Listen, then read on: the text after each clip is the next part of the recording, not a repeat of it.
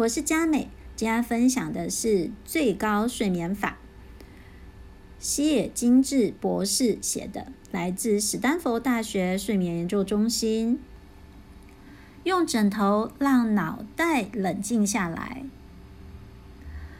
脑部温度的变化相当类似深层体温，入睡时会变低。不过，深层体温的变化在非快速动眼期睡眠和快速动眼期睡眠中都很小。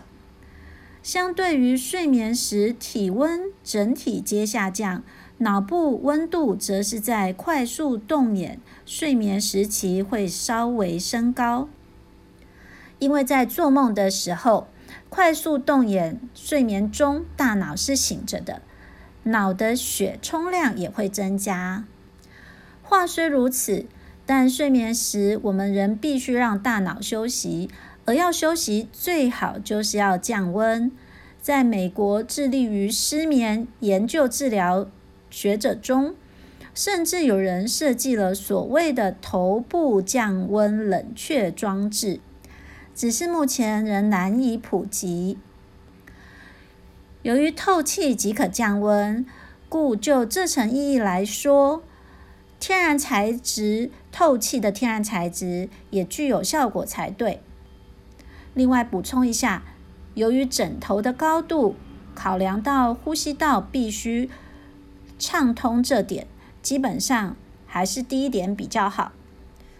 不过，由于每个人的体质都不一样，颈部的弧度也不同，更何况睡眠与个人偏好密切相关，个人差异甚大。因此，很可惜的，我认为枕头这个部分并无绝对的正确的解决方案。关于西野精致博士在说的枕头这部分的话，我觉得其实说得很好，因为。每一个人的体型不同，颈部的幅度不一样，所以其实每一个人他的枕头需要的高度可能也不同。然后呢，呃，同一个人呢，如果说呃你的床垫比较软的话呢，因为会有下陷，所以你枕头的高度需要的也会比较低。那如果你睡的床垫是比较硬的话呢，枕头的需要的高度呢就会比较高。所以枕头呢，其实呢是需要试躺的，然后最好呢它是可以调节高度。那我们刚刚有说到了，因为天然透气的材质，它是可以帮助降温的。所以呢，如果希望我们的大脑能能够降温的话，当然我们最好选择的是天然透气的材质。